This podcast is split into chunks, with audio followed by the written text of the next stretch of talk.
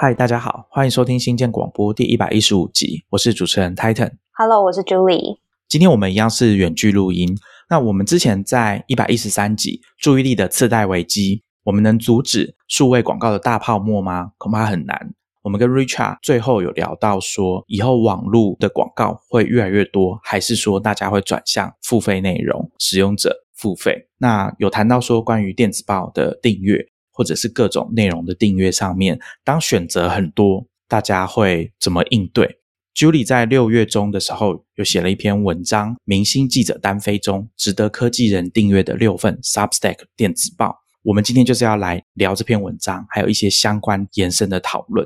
我们先请他来跟大家简介一下他的文章。那当然，希望大家都可以到我们的 Show Notes 的链接读这篇文章。我当时候会想要。写这篇文章，或者说研究这个题目，起因就是大概在去年开始吧，我自己陆陆续续发现非常多新的电子报出现，当然主要是在 Substack 这个平台上面。后来又发现说，蛮多作者是原本在各大科技媒体算是蛮有名，或者是待了很多年的记者，离职之后自己在经营的电子报，大概从去年下半年开始，就陆陆续续一直有媒体在提到说，很多记者涌入 Substack 这个平台上面做创作。所以我自己也开始陆续订阅了一些电子报。那不知道大家有没有印象，就是脸书的 CEO Mark Zuckerberg 有宣布说，在 Facebook 上面提供一个新的 audio 产品。所以他算是蛮罕见的，就是接受了一位科技记者一个小时的那种 live 的 audio 采访。就是在这样的一个算是很新形态的科技媒体，跟像是这么有名的 CEO 他们之间的这种互动，竟然是有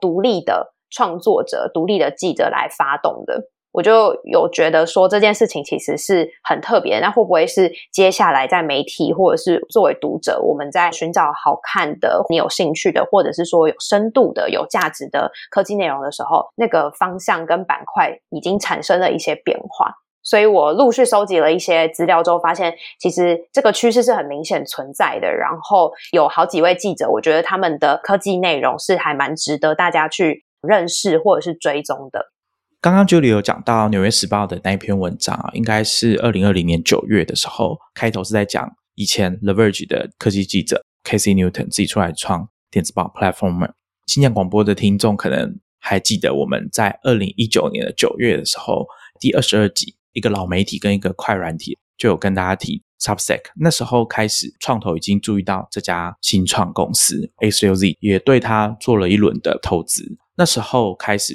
越来越多人加进去写自己的电子报。当时还没有这个趋势，就是科技记者涌入，可能还要再等大概半年到一年，才开始陆续有原本是科技记者的人加进去。那也才有二零二零年九月《纽约时报》这篇报道。那我们会把《纽约时报》那篇文章放在 show notes。我在文章里面提到的六份，算是我虽然说是值得科技人订阅的六份 Substack 电子报，但是我相信还有很多值得大家去认识的电子报。那我可能就是比较精挑细选出科技或是产品新创领域看了会更有收获，然后更聚焦在这些领域的电子报。大家有其他推荐，很欢迎再告诉我。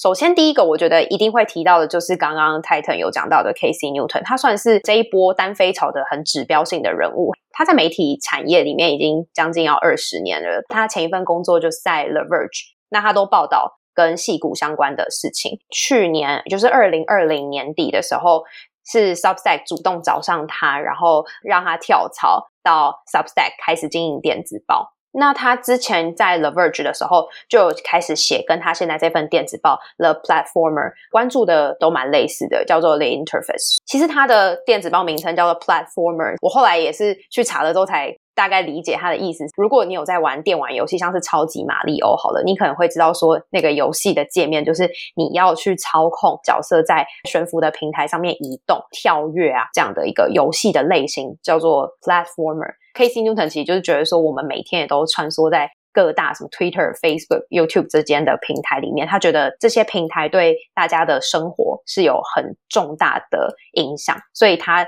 的电子报的内容都会聚焦在这些大的科技公司。那它也有很强大的影响力吧？我觉得，因为它可以邀请到非常多 CEO 接受他的专访。这边就可以补充到一个，我觉得这一波独立创作里面，它首创的一个模式，是因为 Platformer 开始半年之后，他就推出了一个 Discord 的一个频道，叫做 Side Channel。他跟其他七个也是独立单飞出来的媒体人，不一定是科技记者，但多数是各自关注的领域不一样。这一个 Side Channel 开幕的第一天，就邀到我刚刚说的 Mark Zuckerberg 来 Live 的现场的谈说，脸书即将要推跟 Audio 相关的一些产品。的一些思考，还有他对创作者经济的一些看法，那也因为这样子，所以引起了蛮大的讨论，然后很多科技圈的人都非常关注。因为 Side Channel 是绑在它的付费订阅方案里面，所以如果你付费订阅之后，你就可以加入 Side Channel，跟这些媒体人直接讨论，或者是听他们讨论很多文章里面没有提到的事情，在上面可以有比较多的及时的互动。这些会员其实很多，据他所说啦，当然也都是科技产业里面高层主管，或者是。知道很多内幕消息的人，所以大家可能也会注意到，就前阵子造成蛮多讨论的一间公司，就是 Basecamp 嘛。那他们在公司里面发生的各种算是文化上面引起的讨论，然后也让 Basecamp 非常多员工离职。整件事情其实就是由 Casey Newton 首度披露，后来才有非常多的人一直在跟进讨论。但他算是引领大家关注到这件事情的人，因为他掌握了蛮多内幕消息的。据我们这样观察下来。所以首推入门当然就是 Casey Newton，你可以从这边试试水温。另外一位跟 Casey Newton 是差不多时期的，也是被 Substack 挖角的 Eric Newcomer，他之前是 Bloomberg 彭博社记者，然后他的防守范围就是新创啊、VC 还有 IPO 这些跟戏股比较相关的内幕的一些新闻，像之前 Uber 创办人 Travis Kalanick 的一些内幕的新闻啊，或者是那时候。他怎么样跌下神坛的一些故事，都是由他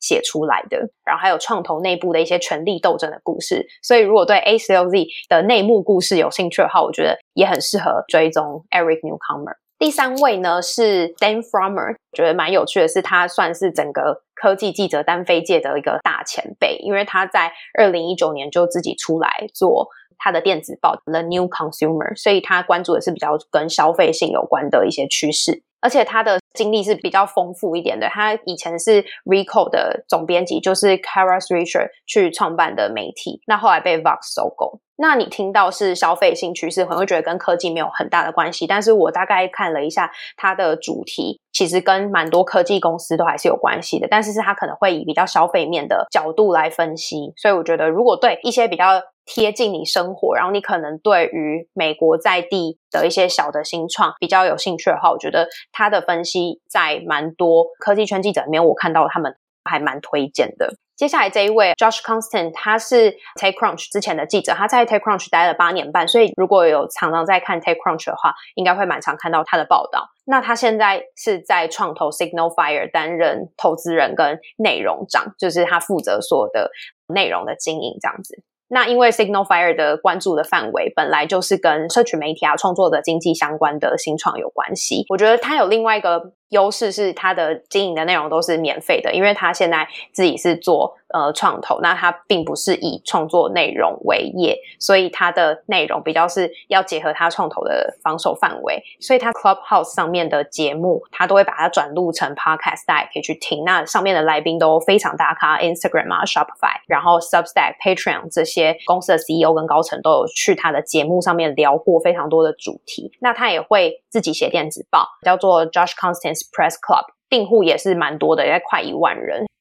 刚刚 Julie 有讲到 Kara Swisher 嘛？那我想我们新疆广播的听众可能对这个名字蛮熟悉，我们常常提到他。有趣的地方就在于说，这一波科技记者的单飞潮，这些人的选择，就像《纽约时报》那一篇文章的标题讲，他们要进攻你的电子信箱。那他们是以个人的形式来经营电子报。那以前呢，记者从新闻机构离职之后，如果他还是要继续当记者，他有几种方法可以做啊？第一种当然就是自己加一个部落格。第二种呢，就是他可能变成所谓的 freelancer，当自由撰稿人、独立的记者。第三种就是他会自己创立一个新的媒体。那这个案例其实蛮多的，像刚刚提到的 Kara Swisher，他以前是华尔街日报的记者，他跟 Walt Mossberg 一起创了新的媒体 All Things D，D 就是 digital，这个媒体也被华尔街日报买了。后来，《华尔街日报》决定要把这个媒体关掉，他跟 Walt Mossberg 又一起成立了 Recode 这个新闻媒体。那同样继续办他们的这个 Code Conference，就像他们以前 All Things D 一样，继续邀请一堆科技大咖，像贾伯斯跟比尔盖茨的世纪同台。那一次就是在 Kara Swisher 跟 Walt Mossberg 他们办的媒体的年度的 Conference 里面发生的。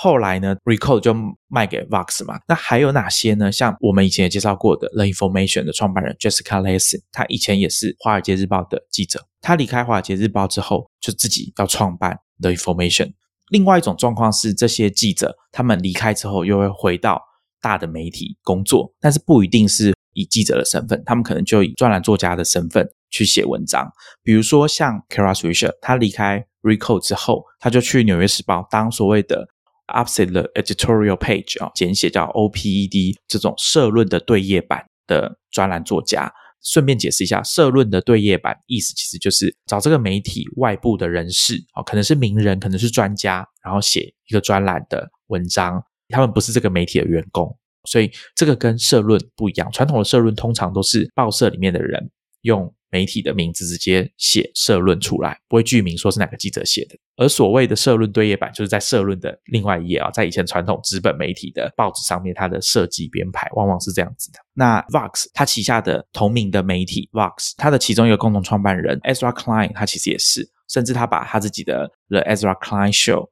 这个 podcast 也搬去了纽约时报旗下。所以，可能比较资深的记者，你在大媒体工作过一段时间之后，他有几个出路的选择。那 Julie 这篇文章要谈的是另外一种状况，他们就自己出来自立门户。大家也可以感觉到说，这两个有很大的差别嘛。像 Kara Swisher 或者是 Ezra Klein 在做的事情是，他们就继续专心的写他们的文章、做 Podcast 等等哦，他们不需要担心这个媒体《纽约时报》的经营状况是怎么样的。但是如果今天你是单飞的记者，那所有的事情就全部都揽在你身上了。你要自己去推广你的电子报，你要关注你的电子报新的订户的成长的情形，大家是不是都愿意付费？时间到之后，大家退订的比例是多高？我想这的应该都是经营电子报，尤其是付费电子报的人需要在意的事情。甚至他们还需要了解更多跟写作、跑新闻本身没有关系的事情。我们等一下还会再提到。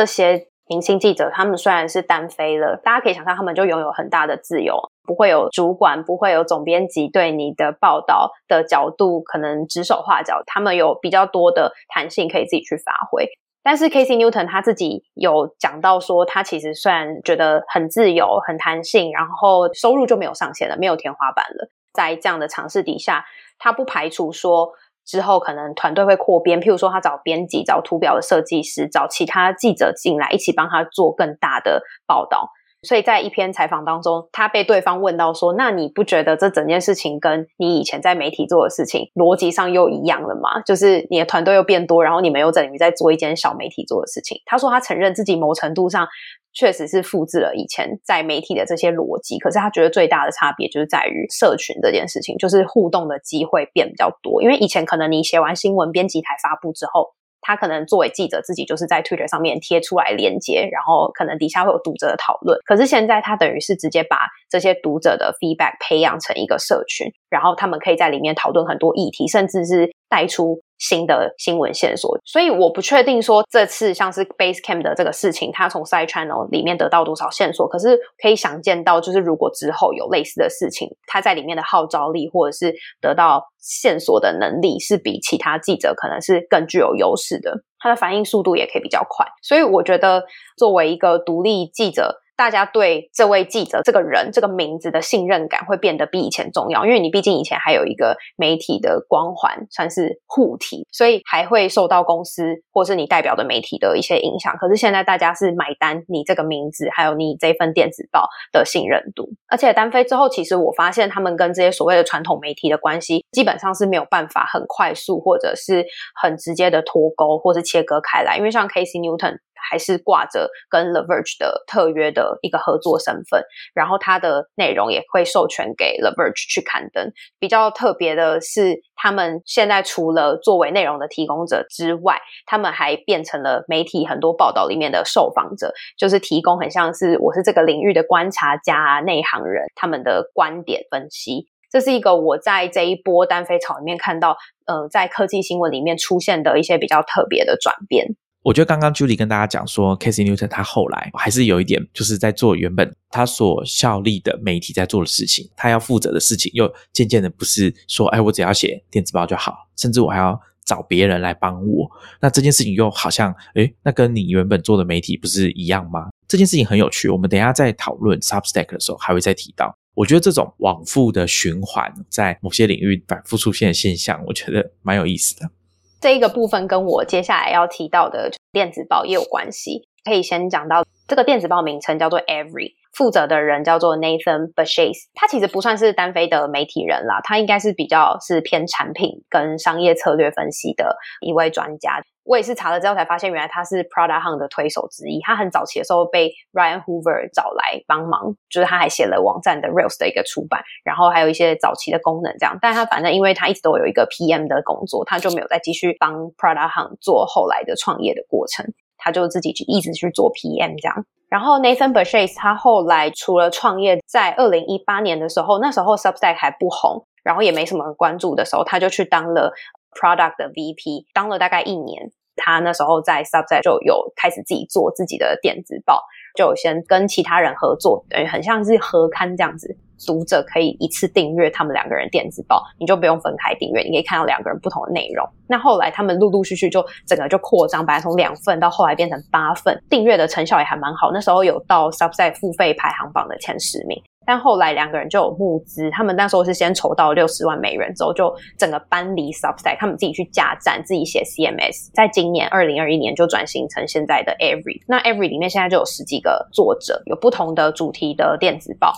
可能是生产力啊、商业策略分析啊，或者是新创或者是科技相关人士会喜欢的议题。那因为他自己有创业、有产品的经验，所以他也有写比较多是关于产品的或者新创的一些分析，像 Clubhouse 啊，还有 Basecamp 的 Hey 那个 email，还有 Room Research，他都有分析过。再来就是他也有蛮专注在热情经济 （Passion Economy） 跟创作者有关的议题。我会想要介绍 Every，是因为它的定位很特别，它介于就是传统媒体跟 Substack 之间一个很独特的一个定位存在吧，因为它还是想要保留。传统编辑台提供的资源，可是他又想要让作者有 Substack 这样很高度的自由，所以他们跟作者会签很多客制化的合约，谈分润，譬如说有没有要预付薪水，这个是目前我在其他的电子报没有看到的形式。再就是 Every，它其实有提供两个礼拜只要一美元的试阅方案。就跟可能提供你一些免费开放文章，然后其他都要付费订阅的方式也不太一样。我觉得相对可能更亲民一点点。你只要付一美元，你可以看两个礼拜，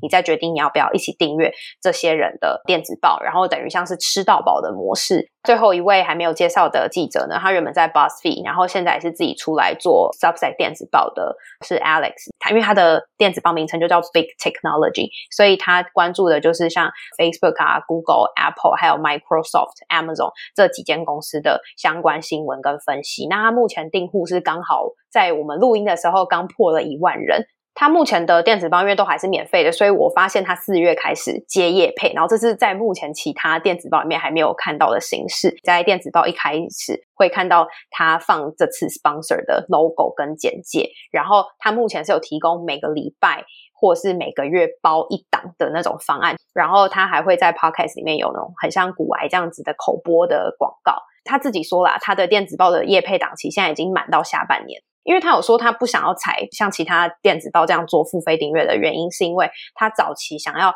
可以接触到越多读者越好，这样才可以最大化它的扩散的效益。然后他自己也比较相信，如果是一个好的 sponsor，他挑股他觉得不错，可以推荐给读者的，然后 TA 有收获，这样子加成，他觉得是双赢，然后广告的效益也会更好。像 Alex 电子报有业配的这个形式，我自己不确定说在其他的电子报里面会不会被复制，我也蛮好奇，作为读者对电子报里面有广告。这种信任感或者是观感上面会不会有受影响，或者是可能你宁可付费订阅，我每个月支持你多少钱？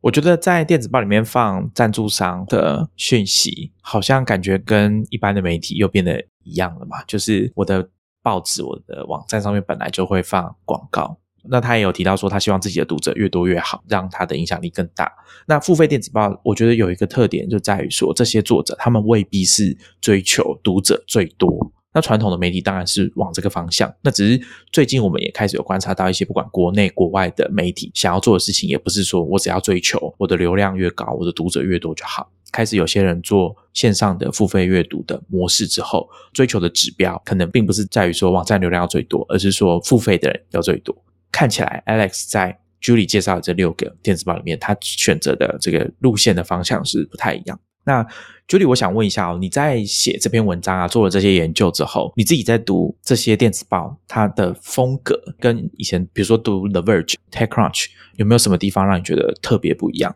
我自己觉得比较明显的是，他们可以更直接的表达，我觉得怎么样，在我看来，然后我的想法、我的观察底下，这件事情会怎么样发展，或者是我觉得这个公司这样的做法会带来什么样的好或坏。我觉得它可以更直接的让读者去感受到这位记者他对于这件事情的观感，让个人风格、笔触什么的，多少都会有一点影响。然后有一些可能会用比较开玩笑啊、比较戏谑的手法去呈现比较严肃的科技新闻。我觉得这个接受度就要看个人，看你是喜欢很客观的科技的报道，又或者是其实你会很在意这种内行人在观察整件事情发展的时候，他们的一些分析。我觉得那或许对读者来说是更有收获的，也不一定。这些记者他们出来单飞做电子报之后，啊，少掉的就是编辑室、编辑台对他们的掌控嘛。我们的听众应该都知道，说我们在台湾或者是国外看到的新闻标题，很多都是经过编辑修改过的。记者并不是可以全权决定我的新闻标题要叫什么。另外一个特点就是刚刚 Julie 讲的，他们的个人风格会比较强烈，以及他们写的文章的内容，你会开始觉得说，哎，有一些。我们传统在新闻媒体上面看到是报道、陈述事实，那可是，在电子报里面呢，他们可能不需要按照原本传统的做法，甚至我觉得他们可能在将来也会一直仰赖他们的记者同业帮他们写的新闻。那他们的角色会比较像是我要评论一件事情，我要找人来聊一件新闻事件，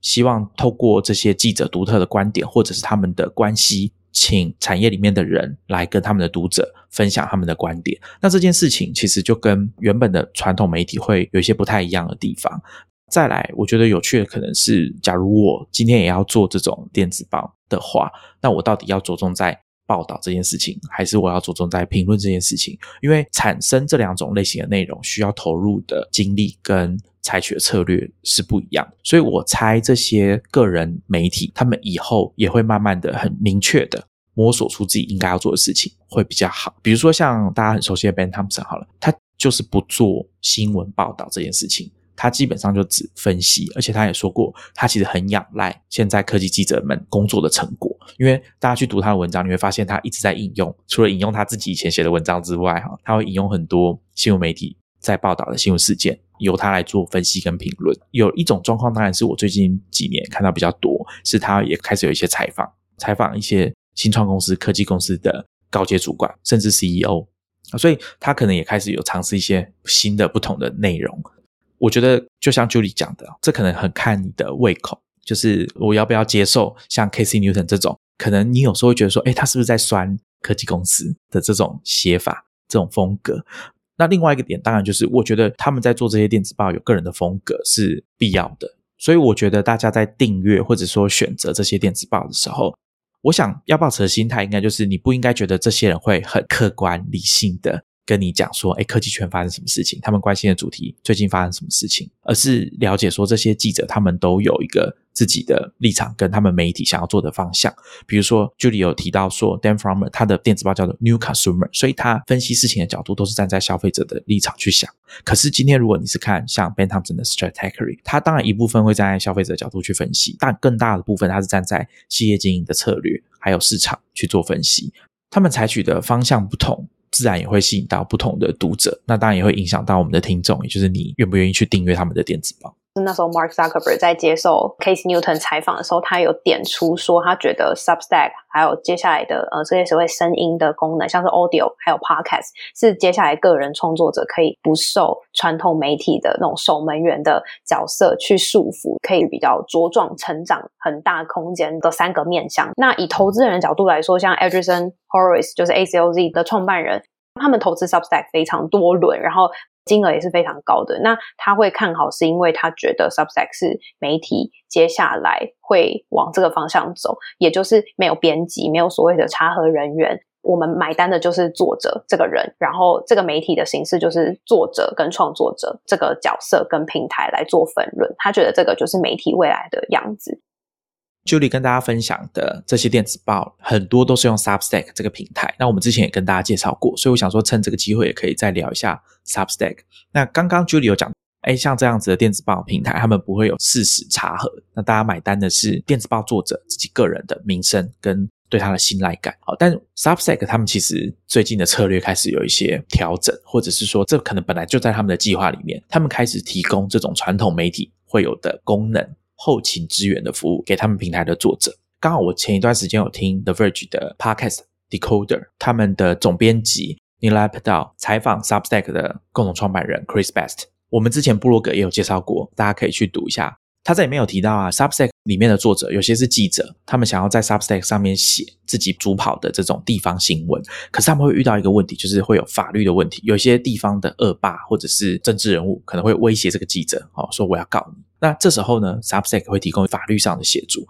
只要你是在我们这个 program 里面的人，他们叫做 defender，然后就是辩护这种方案，在这个方案底下还有其他不同的功能，像我们刚刚提到的编辑啊。甚至做视觉的，那还有虽然说我没有听到他们有这样讲，但是你可以想见说，像事实查核这样子的东西，当 Substack 上面的地方新闻如果越来越多，或者是真正在跑新闻报道的越来越多的时候，那事实查核会不会也是一个重要的后勤支援？那只是他们很强调自己平台跟功能的角色，他们并没有想要经营一家媒体公司，他们也再三的强调。这些电子报的作者、订户的名单都在他们自己手上，他们随时可以把这些名单输出成点 CSV 档带走，在别的地方另起炉灶。那又或者，他们也其实不拥有 Substack 上面所有发表的内容，他们并不会像 The Verge 这样的媒体把记者写的文章或者是 Podcast 视为他们自己的资产，然后重置，比如说出书。最近一段时间，我想大家也有注意到，说开始有一些台湾的作者在 Substack 上面发行电子报。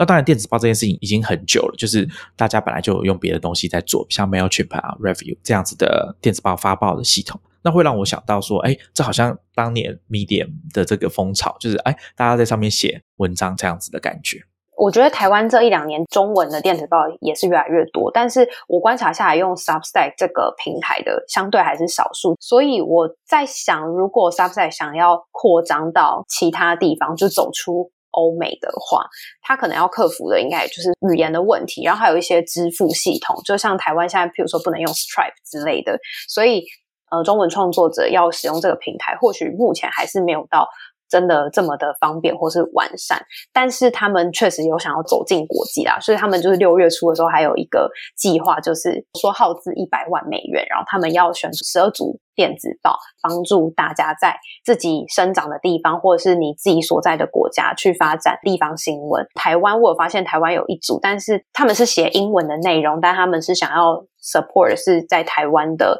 比较是艺术家或者是在地发展的一些新闻这样子。然后他们的这个一百万美元的计划就包括刚刚上台程讲的，他们提供很多后勤的资源，所以他们会提供一些记者写作上面的指导，或者是设计，然后还有一些是商业策略的一些服务。所以我在想，如果是台湾的创作者想要在 Substack 上面创作。或许有一种内容策略是，呃，提供中英双语的版本。那当然，这个制作成本非常高。但是我有看过类似的做法，这样可以接触到更多的受众，然后在 Substack 这个平台上面，可能也会更有优势一点。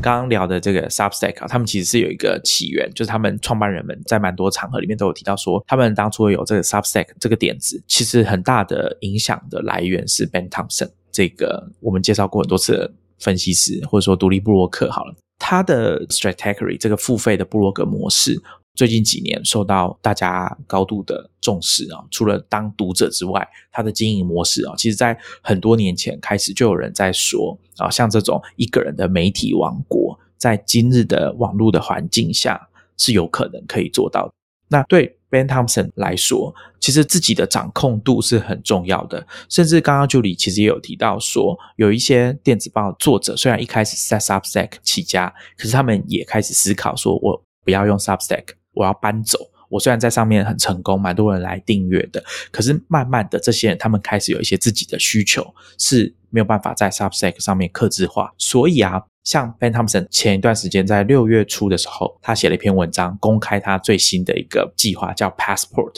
护照。他说，Passport is the enterprise software for creators，就是对创作者来说所谓的企业级的软体。那等一下讲这一段啊，我想除了我们。关心科技的听众朋友，那我觉得你如果是从事创作的听众，你可能也可以想一下，说对你在做这种独立的个人创作，你会遇到的问题是商业模式、观众的扩散，可能你采用的平台、选择的方式会有一些不同。那我想，我们今天在讨论的话题，希望可以作为一个参考。我先跟大家解释一下 Ben Thompson 他的网站的这个结构。他一开始自己用 WordPress 加站。他也曾经在 WordPress 的母公司 Automatic 工作过，那他就是用 WordPress 加站，并且串接金流 Stripe 以及会员系统 Memberful。那他在他的论坛里面用的是 Discourse 的系统，也就是我们之前有跟大家介绍过 Stack Overflow 的其中一个共同创办人，他后来离开之后自己做的论坛的架设系统。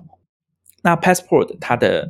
用意是什么呢？Ben Thompson 他其实就是要自己把这些东西拼凑起来。让它可以串接，然后变成一个自己的服务，它不需要仰赖其他人，比如说像 Substack 这样的平台掌握了大部分的事情。但是他也觉得说，虽然 WordPress 是开源的，自由度很高，但其他服务都不是哦。他自己觉得缺乏掌控。第二个是他想要给使用者更好的体验，特别是那些还没有订阅的。身为这种付费内容的作者，他当然希望用免费内容去接触到更多的读者，并且把这些读者。转换成付费的订户。第三个是他身为创作者，他想要扩张自己自身的能力哦，他是这样讲的。所以呢，大家现在去 Strategy 可以注册他的 Passport，不一定要是付费的订户，免费的也可以。那他做了一些特别的事情，是 Strategy 有不同类型的文章，免费的就是每周一篇，再来是有各种的采访，大部分都是付费内容。以及他所谓的 daily updates，一个礼拜可能会有三篇到四篇的每日更新的文章，也就是他对科技新闻的评论。那这个也是付费的内容。以及他去年推出刚好满一年的 podcast，他会每天朗读他自己写的文章，不管是免费的文章还是付费的文章。原因是因为有很多付费订户跟他说，他们没有时间阅读他的文章，希望可以在通勤或开车的时候用听的方式。这个声音经济是蛮重要的，真的有这个需求，所以他就开始朗读自己写的文章。每一篇文章篇幅大概就是十到十五分钟，用听的话，再加上他原本的方案就是电子报这个东西。他其实在很早期他就觉得说，我虽然是写部落格，写的是文章，可是电子报或者是说发送到读者的信箱里面，他认为是创作者可以最直接接触到读者的管道。因为这个东西才是大家每天或者是很定期会去检查的东西。那大家进入 Strategy 的后台之后，你就会发现说，哎，有很多接收他文章的管道。比如说，第一个是电子报，那第二个是 Pockets 订阅，然后以及我们之前有跟大家介绍过的 RSS，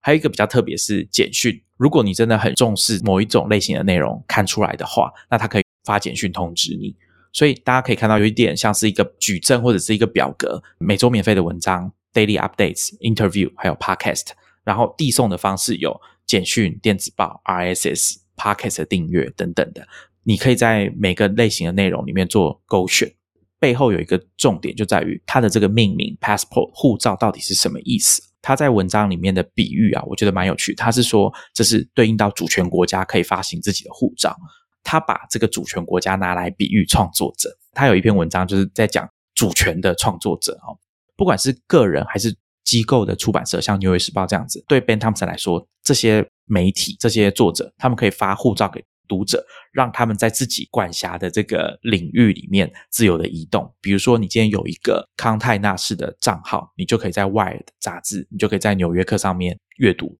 那以 Strategy 来说，你有 Passport，你就可以阅读他们各式各样的类型的内容，或者是听 Podcast。好，所以接下来你有了 passport 护照之外，你还有一个东西叫 visa 签证，也就是说，按照 Ben Thompson 的说法，就是今天你是 Stratechery 的订户，是由 Strategy 发护照给你，有这个护照的发行的人，他也可以把他的订户推到另外一个由 passport 技术所支援的网站。那以目前的例子来说，就是 Ben Thompson 跟 John Gruber 另外一个蛮有名的独立布洛克一起录的付费 podcast 叫 Detering。大家可以想象，Detering 就是另外一个独立的媒体，只是说它用的技术也是 Passport。好，那这时候呢，如果你本来已经是 Stratechery 的订户了，你去 Detering 的网站，他就问你说：“哎，你的护照呢？”那你就拿出你在 Stratechery 注册的这个账号，登进去之后，你就可以在这个 Passport 底下取得，有点像是说你在 Dithering 的签证，你就可以用比较便宜的价格加购订阅 Dithering。那这样的概念就是，我本来是 A 媒体的订户，我现在要去 B。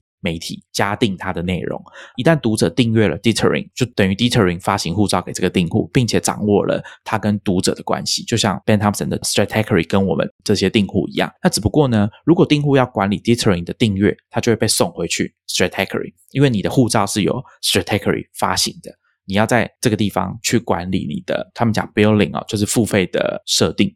Passport 这个东西要能够成功，还有另外一个很重要的就是 Open ID。他用这个 Open ID 去串接了很多平台，包含 Spotify。因为按照以前的设计哦，Ben Thompson 他的付费 Podcast 或者是任何一个平台的付费 Podcast，只要不是 Spotify 自家养的，你几乎都不可能在 Spotify 上面收听，因为 Spotify 的 Podcast 不提供这种所谓的直接用 RSS。加入去订阅。那现在呢？Spotify 他们推出了 Open Access Platform，刚好其实时间上很巧，跟 Ben Thompson 算是平行的，在开发这种互通的登入的系统啊。所以现在如果你是 s t r a t e g y 付费 Podcast 的订户的话，那你也可以在 Spotify 上面收听。所以 Ben Thompson 推出 Passport 这个产品，他等于是想要进一步的掌控自己的命运。就是我今天虽然我是写内容蛮受欢迎的作者。但是我希望我的平台也可以按照我想要的方式去服务读者，或者是去建立身为创作者我自己需要的自由度。有了 Passport，你看它跟其他创作者在合作上面是不是也变得比较方便一些？按照他们的角度，而且中间没有其他的中间人，其他平台上像 Substack，我要跟你抽十 percent，甚至其他平台可能会抽更多。Ben Thompson 在他介绍 Passport 这个产品的文章最后面，他引用了 Alan Kay 的一句话，然后并且把它稍微改写了一下，我觉得蛮有趣的。这个电脑科学的先驱人物之一 Alan Kay 啊，很有名的工程师，他曾经说过就是真正在意软体的人，他应该要打造自己的硬体。贾博士也有引用过这句话，Ben Thompson 把这句话稍微改了一下，他说：创作者如果真的很严肃认真看待自己的。生涯，身为一个创作者生涯的话，他应该要掌握自己的软体。我觉得这个蛮有趣的啊。就是我本来只是一个分析师，写文章写到最后，我要变成一个懂软体的 PM，好，我要可以开发自己的产品。好，这个路其实差异非常的大。不知道我们的听众你是不是会同意这件事情，还是你觉得啊，这真的太麻烦了，我就写好文章不行吗？那我觉得这件事情很有趣，就是因为你拿来对照刚刚 Julie 介绍的这些电子报跟 Substack 之间的关系，你就会发现说，有些作者他做到一个程度之后，他就想要脱离这个平台，不管任何原因，可能是抽成，可能是因为他想要做的一些事情，Substack 没办法针对他特别量身定做，所以他可能考虑要搬离 Substack。那我觉得这都是身为创作者需要去考量的。那 Julie，你有去用过新版改版后的 Strategy 的后台吗？因为我本来就是订户啦，对我来说，我的改变就是登录方式变了，以及我也多了那些设定的选项。那比较麻烦的是，我本来有订的这些 Podcast，就我要重新设定那些 RSS feed，因为它等于是机制都改了，所以它原本的那个 RSS 就要废除。我自己觉得印象最深刻的是，他在串收听 Podcast 的平台那边的体验很流畅，可以选。比如说 Overcast、Apple Podcast 或者是 Spotify 等等的，那我像我自己去串 Spotify，我觉得整个过程是很快，然后就可以直接在 Spotify 里面出现它所有的 Podcast。有一些要付费，它就会标注。然后我觉得那个表格的矩阵的那个形式，对于就是一个如果是刚加入的新的订户的话，我觉得是还蛮友善的。然后我也刚好在 Twitter 上面看到。Ben Thompson 推出这个 Passport 之后，就有人提到说，他觉得这个跟那个 Twitter 订阅服务叫 Twitter Blue 这件事情算是一个反动吧，因为 Twitter Blue 也是要跟创作者抽成。那如果是 Passport 这个工具的话，等于就是创作者可以拥有自己更多的自主权。看评论好像都还蛮看好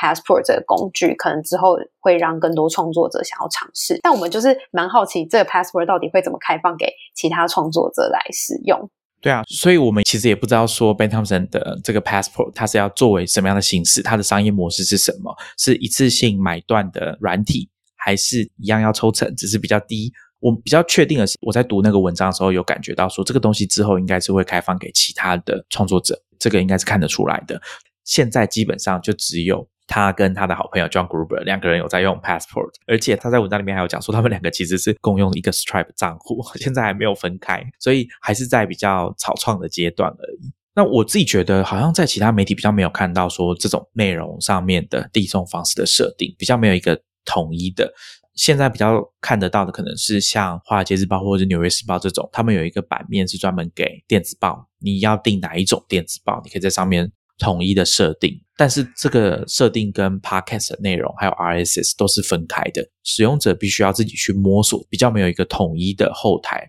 让你去做一次的设定。这是我觉得对使用者或者说对读者来说会感受到明显不一样的地方。还有另外一个案例可以跟大家分享哦。这一次要讲的是创投，他们也想要掌握自己的话语权。所以我们之前应该是九十五集嘛，在讲慢电视跟科技人不是好编辑。我们在节目的后面有讲到 A 十六 Z 这个很有名的戏骨创投，他们要做自己的科技媒体。当时我们都不知道它叫什么名字。那在我们录音的前一周，A 十六 Z 的这个媒体啊正式上线了，它的名字叫 Future。很多包含我们刚刚介绍过电子报的这些记者，马上也有针对这件事情做一些评论。听到 S O D，大家应该会想到我前面讲的最关注他的一位记者，应该就是 Eric Newcomer，因为他以前是在 Information 嘛，那后来去 Bloomberg。那他一直都很关注这些创投的内幕，然后我的推荐的一篇作品就是那时候关于 S L Z 去找来做 Future 的算是负责人，然后也是总编辑。那他们当时想要做这个新媒体的一些内幕跟想法。Every newcomer 在 Future 上线之后，他就提到说。他觉得要继续观察的是，Future 有没有办法可以继续保持这个内容的更新的节奏跟频率，因为在他们上线当天就直接公布了很大量的新的内容，不管是产品的啦，或者是科技趋势分析的，其实内容量是蛮大的，至少有十几、二十几篇的新文章。但是目前看起来更新进度一直都蛮慢。他觉得 Future 是一定不可能取代媒体的，但是他确实可以让 Andreessen Horace。这样的大佬级的人物可以更容易去传达他想要说的话，而不是去等到记者问他或者想要刺探一些敌情的时候，他要采取被动的那种防守的姿态来回答。他可以拥有更多的主导权，他他可以在这个媒体上传递更多他想要告诉这个社会，或者是跟他手上投资的新创公司相关的一些内容。Julie 讲的比较委婉哦，Newcomer 在他的电子报里面，他的用词比较直接一点啊。他说，如果你看媒体啊，哈，因为听到 Future 说自己是科技媒体，你就只有读 Future 的话，那你会对科技圈发生的事情大部分都一无所知，因为你等于是只有吃 A 十六 Z 这个创投它的编辑台喂给你的东西。这个部分我们在应该是九十五集的时候有讨论到，我们会把链接放在 Show Notes。Newcomer 在他的那篇电子报里面有引用了。在 Substack 开设电子报的媒体人 Matthew Iglesias，他也是 Vox 共同创办人。那他跟 Ezra Klein 一样，都离开了 Vox。他针对这件事情有写了一篇付费的文章。Newcomer 帮我们摘要出一段话，大意就是说，按照 A 十六 Z 他们的想法，就是他们要用科技去推动这个世界往前进。好，那他认为啊，Future 的做法并不是说你要围绕着很正面看待科技这件事情去建立一个出版品。就是 Future 这个媒体啊，Matthew Iglesias 他认为正确的做法应该是你要建立一个好的出版品，并且把你想要提倡的对科技的正面的那个态度，把它编织进去到你的内容里面，而不是说一开始我就说我要宣扬科技是好的。因为最近 Mark Andreessen 写了一篇文章，科技拯救了世界，就刊登在 Future 上面。你可以想见，说 A 十六 Z 这个投资科技业的创投，他们对科技的态度，他们一定是在自己的媒体会用比较正面的方式，甚至你可以说非常正面的方式来看待科技的发展，用这个角度去诠释科技以及他们投资的这些技术。所以我觉得这件事情是很值得听众们你们去阅读一些 Future 的文章。我们电子报也已经推荐过 Future 上面的文章了。那大家可以去读一下，感受一下。我觉得 Newcomer 的评论，或者是 Matthew Iglesias 他的评论是有他的道理的。Future 大家就可以当成一个新的内容，算是我们刚刚有提到这种所谓的社论对页版的感觉。它其实就有一点像是 A 四六 Z 去找来外部的作者，所以有一种说法就是说，Future 就是 A 四六 Z 的社论对页版。那其实跟我想象不太一样我一开始以为会有蛮多他们内部自己写的内容的。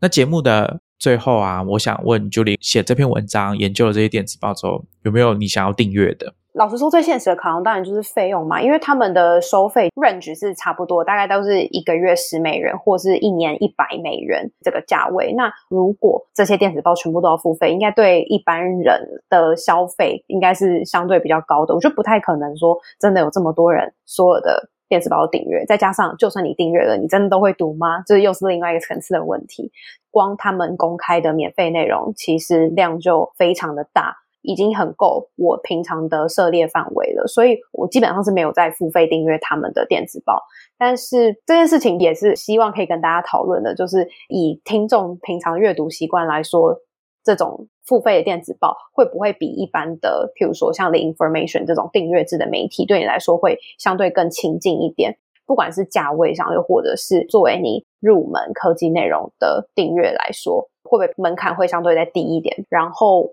在我文章里面介绍这六位里面，Josh Costing 跟 Alex 目前提供的内容都是免费的，还是有很多选择可以提供给大家去阅读。那 Titan 像你有订阅 Strategy，其他电子报对你来说还有付费的用因吗？我之前有订过 Mac Stories 的 Newsletter，费用再便宜一点，可能一年就一千多块吧。那后来也停掉了。那所以我现在有在订的个人的电子报，应该只有 Strategy。我暂时没有要再新订电子报。我自己的想法，之前在第一百一十三集有跟大家提过，就是说。即便是有预算的人，他也不见得会订这些东西，因为他会发现，一来他没有时间看，就算他有钱，他也可能也不需要把钱花在这个地方上面，除非他是真心的只想要赞助这些创作者。我觉得大家在思考要不要订阅这些电子报，还有一些切入的角度，除了去读他们的免费文章之外，然后觉得说你想要更多的时候，你再考虑要不要订。那值得考量的地方就在于说，我之前听也是 The Verge 的那个 Decoder。他访问 Patreon 的 CEO，那 Patreon 的 CEO 有指出，他们上面有很多粉丝，他们喜欢创作者的东西，希望透过自己的订阅，让创作者有这个经济上的支持，可以创作出更多自己喜欢的东西之外，Patreon 的 CEO Jack Content，他觉得很多时候粉丝他们除了喜欢，除了想要创作者的作品之外，他们也想要参与其中。他讲是说参与那个 journey 啊，所以 Julie 有讲到嘛，Casey Newton 他的付费订户除了可以看到电子报之外，还可以加入那个 side channel 去取得一些独家的内容，比如说 Mark Zuckerberg 的对谈。那我觉得有一些粉丝一定也蛮喜欢参与这个创作者他所打造出来的社群，在上面找到自己的同好。这时候互动的对象已经不一定只是跟创作者而已，当然可以直接跟创作者互动，一定是大大的加分，因为在以往旧的商业模式。读者或者说粉丝好了是比较难跟自己欣赏的创作者直接接触，所以回到 Julie 讲的问题，我现在是没有答案的，因为我可以想见的未来就是会有越来越多付费内容，甚至你本来已经在看很开心的免费内容，以后也有机会变成要付费的。我觉得到时候怎么分配自己的预算，就是一个很大的学问。我认为大部分人是没有办法把自己想要看的东西都订阅进来看的，所以可能我们可以寄望的方式是：第一个是传统的旧的方式，有广告支撑的内容的经济；那另外一种就是这些媒体或者说这些创作者时不时的可以试出一些免费的内容出来。像刚刚讲到的 Side Channel，他们里面因为是很多媒体人自己的算是一个同温层，所以他们可以一起就是凝聚。他们的 TA，我觉得也算是一个互相导流机制吧。他们可以互相分享，有点像是大家一起把这个创作的经济做大，然后互相导引订户到彼此的电子报去订阅。那像 Josh Constant，因为他的内容虽然是全免费的，可是在他的网站上面，他有开一个很像 Slack channel 的页面，可以提问或者是提出说，对 Josh Constant，你希望他防谁？你希望他防什么问题？我觉得他是可以在里面收集到很多意见，然后我觉得也让 TA 更有参与感。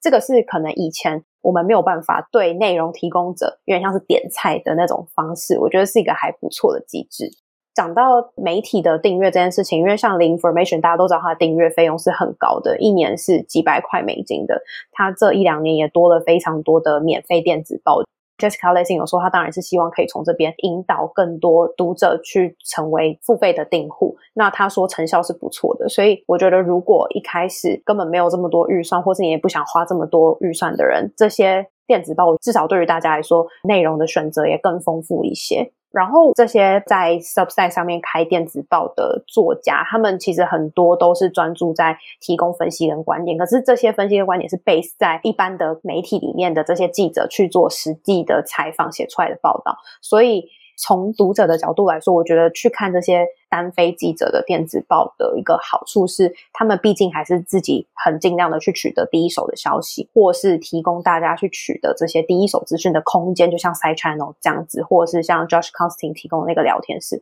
而不是被再度稀释过的内容。所以他们还是属于我自己觉得还是相对有价值一点点的内容，就是以读者的角度来说，也算是提供给大家参考的一个方向。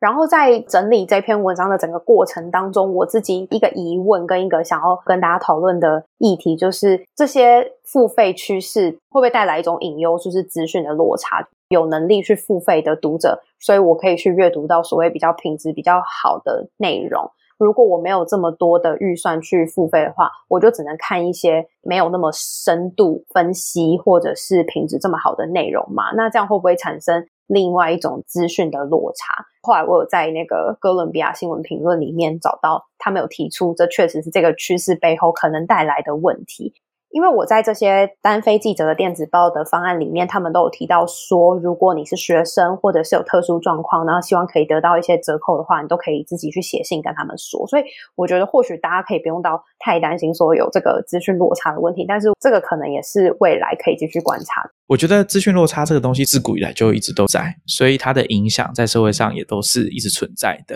之前在一本书里面有看过，就是说有些书就是我们讲的纸本书。有些书是出版的数量很少，或者是年代比较久远，很难找。那那本书在图书馆或者是其他公开的市场上，你可能也根本就找不到。如果你真的想要看那本书，或者看上面写什么的话，那其实如果你没有一些特殊的管道，或是取得所有者的同意的话，你也看不到。所以这个本来就有一些所谓的落差在上面。Julie 讲的那个资讯落差，我觉得另外一种可以舒缓大家这种焦虑的方式，除了刚刚 Julie 讲的免费的内容也很多，而且。免费的内容也是有高品质的内容，像我们常谈到的 Strategy，每个礼拜免费文章品质也都是非常好。像我们之前的来宾 Many 慢报的作者李一红，他有讲过，他说他之所以不定 Strategy 的原因，就是因为他觉得读每个礼拜的免费文章，他可以学到的东西就真的非常多了。那另外一种就是我刚刚说的，其实市面上有很多免费的，甚至有一些东西它营造出来的焦虑跟资讯落差的恐惧啊，其实它是比较没有那么真实的。所以我想，其实还是有非常多的公共资源可以去取得的。那这些公共资源的成本都很低，甚至免费。比如说台北市立图书馆好了，他们有电子书是可以在线上看的，而且是免费。你只要注册一个数位的借书证的账号，你就可以上网上去看。那比如说我在一百一十一集跟大家介绍过那本书《暗池》，台北市立图书馆就有数位版本，免费的线上。所以我觉得一般的状况下是不太需要担心资讯落差。那个焦虑感还是会在，可能就大家要想办法克服一下那个焦虑感吧。然后再加上，我觉得像我刚刚前面提到的，information 最近也开始提供非常多的免费的电子包，我觉得这也已经是可以弥补这件事情的一个做法啦。而且当然要用一些费用去支撑高品质的内容，这是很必然的。关于免费内容，可能看都看不完了。只是说，我觉得还是回到那个核心，就是怎么去筛选你喜欢、跟你适合，还有你觉得很有价值的内容，这还是必须要去克服的，跟要去适应的能力吧。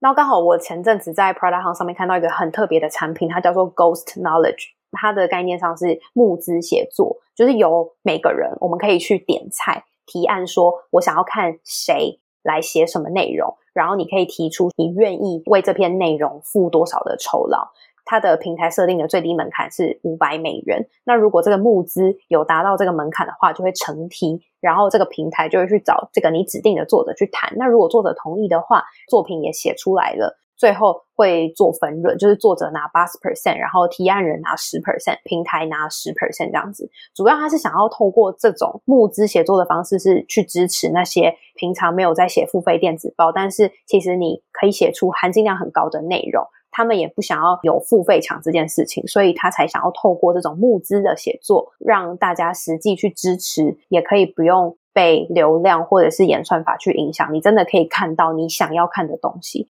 这个是目前我还比较少看到的做法。然后我看到那个提案那边的募资的专案已经有大概三四十样，他们可能就会 at 就是是用 Twitter 的账号，所以他们可能就是平常在 follow 的一些很常在 Twitter 上面发表想法的人，我觉得是一个很特别的做法。现在在线上的记者，就是你还在跑线的记者，看到这个方案会不会觉得说啊，这不就是我们每天家里长官在点菜的这种行为吗？哈，新闻媒体业内大家会讲的关键字就是点菜，就是长官总是喜欢点菜。叫记者去写这写那的，ghost knowledge 其实就是有点像是把这个形式转变成说，呃，让读者来决定要写什么东西。那这个模式的确是蛮有趣的啦，就是我们之后也可以再观察一下，看看这个专案会怎么发展。关于电子报或者是所谓独立的作者，他想要透过电子报来发展自己的一个人的媒体王国这件事情，我们前面有提到说，只要你走到这一步啊，身为作者，身为创作者，你需要在意的事情哦，呃，其实也不一定有比较单纯，你需要学会的东西，或者是你需要知道的事情，可能会比你一开始想象的还要来得多。除了我们前面一路都有提到的平台的分润、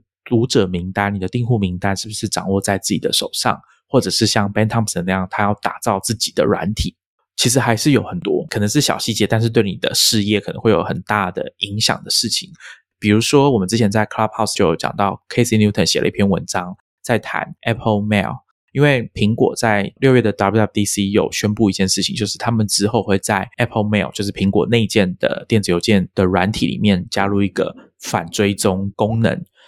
我们知道电子报的作者或者是平台会在发送的电子报里面加入一个透明的 pixel，追踪你是否有开信，追踪你的 IP 大概在哪个区域，甚至你用的系统，你是在行动装置还是在桌面，你开信的时间等等的这种机制。过去一段时间开始有一些电子邮件的软体哦，提供这种反追踪的服务，它会把 pixel 直接挡掉，不让它载入，直接就让它失去作用。比如说像我们之前跟大家介绍过的 Hey，或者是像苹果这样子，那这件事情其实就会影响到。电子报，我们在检视成效。Casey Newton 就有提到啊，今天如果你是一个独立的电子报，像 Alex 好了，他有接受赞助，开信与否这个数据，还有开信的人是谁，他在哪里，对他的赞助商影响就会非常的大。因为赞助商今天付钱给电子报作者，他需要知道的就是这些资讯。我就是要锁定目标的观众。然后投放这些赞助商的讯息。不过呢，Casey Newton 也有讲，对于他们这样子的付费电子报的作者来说，这个影响可能是小得多的。在他的那篇文章里面有提到，就他去问我们刚刚提到的 Alex 嘛，他说他其实做法就是很老派，我就是做读者问卷调查。新建广播之前也做过听众的问卷调查，电子报也做过。那所以用这种方式去了解你的读者，然后把这些资讯告诉你的赞助商，这样也是可以的。当然，你还是没有办法追踪到说这些有没有开心，你只能问他，然后相信他的回答。但是在网络世界里面，我们也知道说，使用者的行为跟他们的答案跟他们讲出来的不见得是一样。那另外一种就是像付费的电子报，他们其实要看的指标并不是免费的订户。增加数量是多少？他们是从他们的营收来看。读者如果不喜欢你的电子，那他们到下一个付费的周期之前，大概就会发现这件事情，并且退订。他们就可以知道读者对自己的电子报的满意程度是怎么样了。所以他们对于反追踪的这种技术，并不是特别的担心。不过他还是说自己会密切注意苹果的做法，还有后续的影响，因为有一些事情就可能就是他们没有想到的。而且，Casey Newton 的这种说法，在我前面提到的 Patreon 的 CEO Jack Conte，他接受访问的时候，他有提到说，在 Patreon，他们看的也都不是这些创作者、这些 artist 他们的新的 follower 是怎么增加，他们看的都是说，呃，他们有没有赞助他，跟这个创作者互动的状况是怎么样。对他们来说，这是比较领先的指标。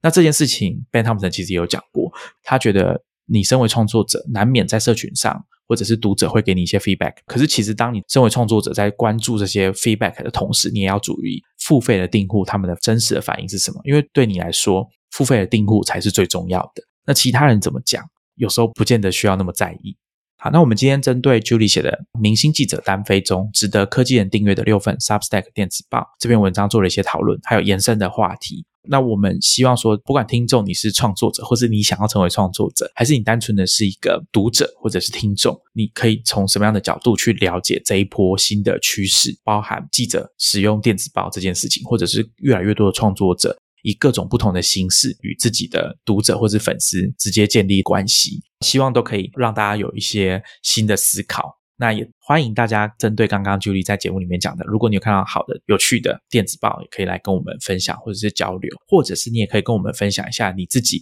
怎么考虑啊？我要不要花钱订一份电子报？我要不要在 Patreon 上面赞助一个创作者？背后的考量是什么？我相信值得订阅的绝对不止这些我们愿意付费的嘛，一定远超过的。那你的判断标准是什么？你是怎么思考这件事情的？还是你觉得免费的我就已经看不完了，不需要烦恼这些事情？那我们今天就跟大家聊到这边，我们下一集见，拜拜。